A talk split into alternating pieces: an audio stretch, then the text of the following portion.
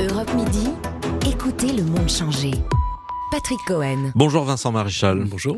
Professeur de virologie à Sorbonne Université, cofondateur du réseau Obépine, Observatoire épidémiologique des eaux usées. C'est un programme national qui euh, mesure le Covid dans les eaux usées de 90 stations avec euh, un temps d'avance sur le dépistage classique, sur le niveau de circulation du virus mesuré par les, les tests PCR Alors, on, a bien travaillé, maintenant on est à 160 stations d'épuration, ah. hein, donc on couvre environ 33, plus de 30% de la population française, donc on commence à avoir une vision euh, macroscopique des choses.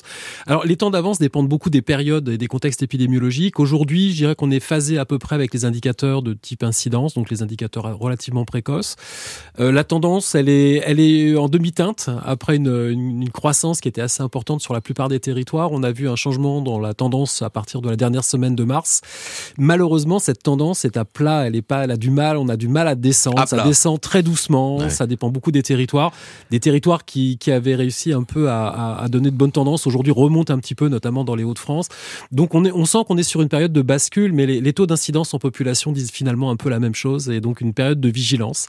Euh, on est très attentif à ce qui va se passer avec la réouverture mmh. des écoles en particulier. Bien sûr. Plus de 30 000 cas par jour. Euh, ça veut dire que beaucoup de gens continuent de se contaminer.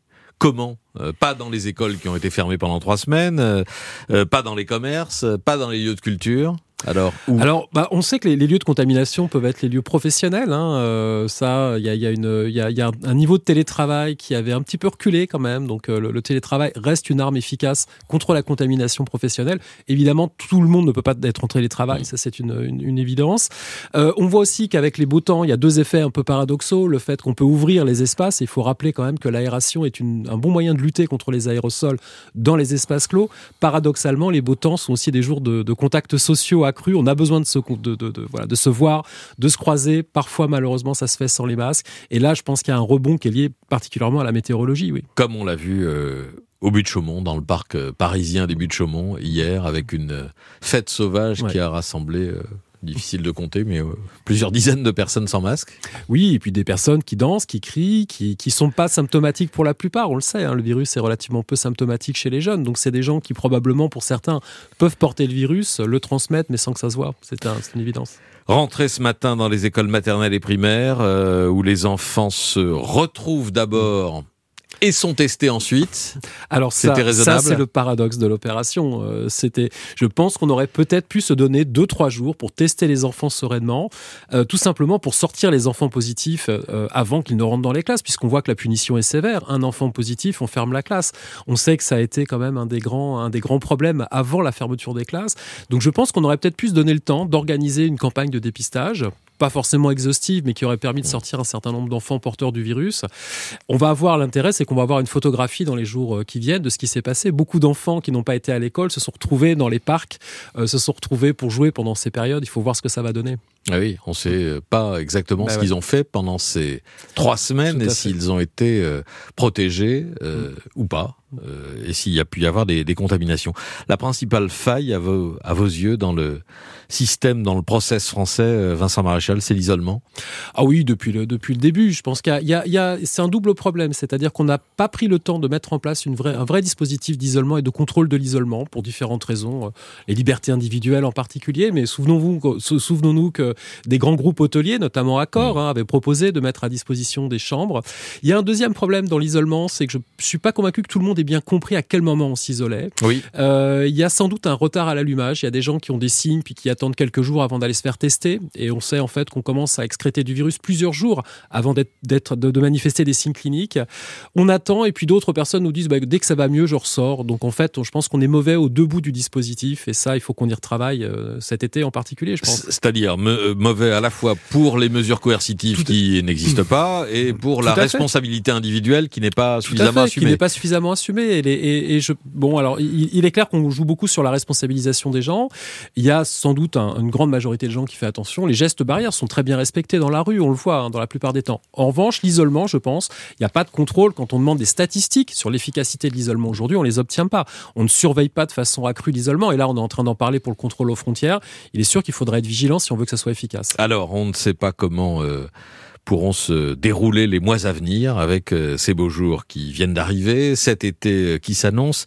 Ursula von der Leyen, la présidente de la Commission européenne, a annoncé ce matin, interview au New York Times, que les, les touristes américains vaccinés auront le droit de voyager dans toute l'Union européenne. Ça préfigure ce qui nous attend, ce qui devrait se passer avec bah, un, un passe, euh, euh, j'allais dire un passe droit, en tout cas un coup de fil pour les euh, pour les vacciner. Un coup de fil ou au moins quelque chose qu'on sentait depuis un petit moment, c'est qu'on peut toujours prendre des, dispositifs à l'échelle d'un pays. très clairement, on dépend aussi de ce que vont faire les autres. Il était assez évident que les États-Unis, quand bien même ils ont mal géré la crise, c'est moins qu'on puisse dire au début, allaient mettre en place des mesures sanitaires. C'est un pays qui est très habitué, il faut s'en souvenir, à contrôler notamment les entrants. Alors effectivement, si ce passe sanitaire se met en place, il y a un message aussi qui va être utilisable, hein, qui est de dire bah, le passe sanitaire, c'est aussi une façon de faciliter la circulation. C'est peut-être un, moteur qui, chez certaines personnes, va inciter aussi à aller se faire vacciner. Mmh. Donc, comptons sur l'aspect positif.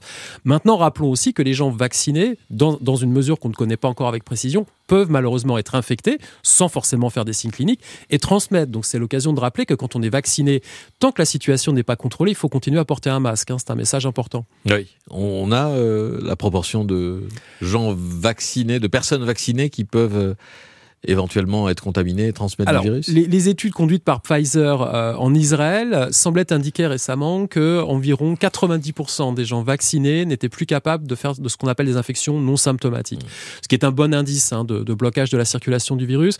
À côté de ça, on a quelques informations assez ponctuelles qui montrent notamment que dans des EHPAD, on a des situations de gens, on a des, encore des recirculations de virus dans des EHPAD en France et aux États-Unis notamment, dans lesquels les gens étaient vaccinés. Donc attention, il y a encore possibilité de faire circuler le virus quand on est vacciné. On parlait des écoles euh, il y a un instant. Est-ce que la vaccination des enfants pourrait permettre de faire baisser la circulation du virus Alors ça, c'est une question. Il y a deux paramètres qui jouent. Hein. Il y a effectivement quelle sera l'efficacité des vaccins pour bloquer la circulation du virus. Donc il va falloir attendre que ça se consolide. Il y a des simulations, notamment l'Institut Pasteur avait proposé euh, il y a une semaine hein, une, une, simulation qui indiquait qu'il fallait vacciner près de 90% des sujets adultes actuellement en, en, tenant compte des variants plus contagieux pour arriver à avoir une couverture vaccinale suffisante. On sait qu'on va pas y arriver. La France en particulier est très vaccino-réservée ou vaccino-sceptique. Et donc si on arrive n'arrive pas à ça avec la population adulte, il faudra sans doute envisager, si on veut bloquer la circulation du virus, d'étendre la vaccination à des gens plus jeunes. Alors on pourrait imaginer des classes d'âge qui iraient peut-être jusqu'à 10, 11 ans, et puis on verra dans un deuxième temps s'il est nécessaire de descendre plus. Mais l'enjeu euh, pour les mois à venir, et notamment euh, pour l'été, c'est la vaccination des jeunes adultes.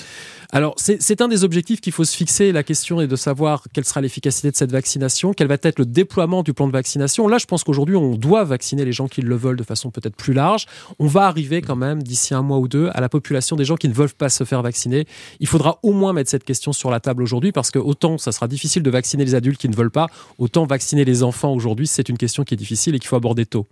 Vous avez entendu tout à l'heure dans le journal le reportage de notre correspondant en Inde sur cette euh, hmm. catastrophe euh, qui est une catastrophe sanitaire euh, évidemment et un manque de de moyens à l'hôpital, mais qui aussi est dû en partie à la diffusion d'un variant relevé dans ce pays qu'on appelle le variant euh, indien, c'est inquiétant? Alors double, en fait, il y, a une convergence de plusieurs phénomènes. Donc effectivement, il y a un variant qui, porte des mutations qu'on connaît indépendamment, qu'on a détecté déjà en Californie, une autre mutation qu'on avait détectée en Afrique du Sud, et on sait que ces mutations, a priori, vont favoriser d'une part la le niveau de contamination, et puis risquent de favoriser aussi l'échappement à la réponse immunitaire, donc malheureusement favoriser des réinfections chez des gens qui avaient déjà été infectés naturellement.